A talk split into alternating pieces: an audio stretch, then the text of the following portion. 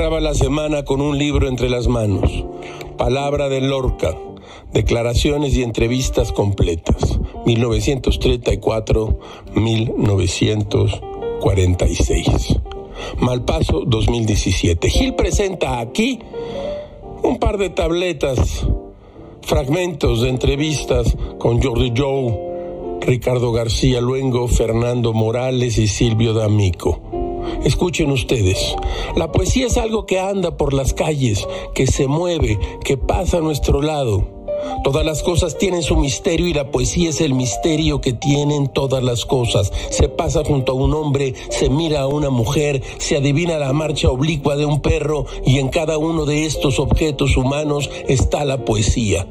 Yo no concibo la poesía, dice Glorca, como abstención, sino como cosa real, existente que ha pasado junto a mí.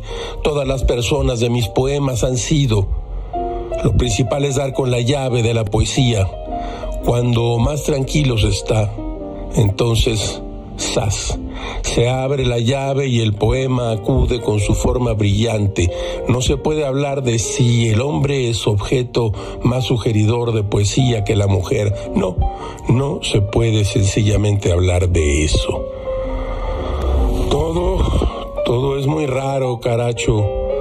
Como diría García Lorca, poesía es la unión de dos palabras que uno nunca supuso que pudieran juntarse y que formaran algo así como un misterio.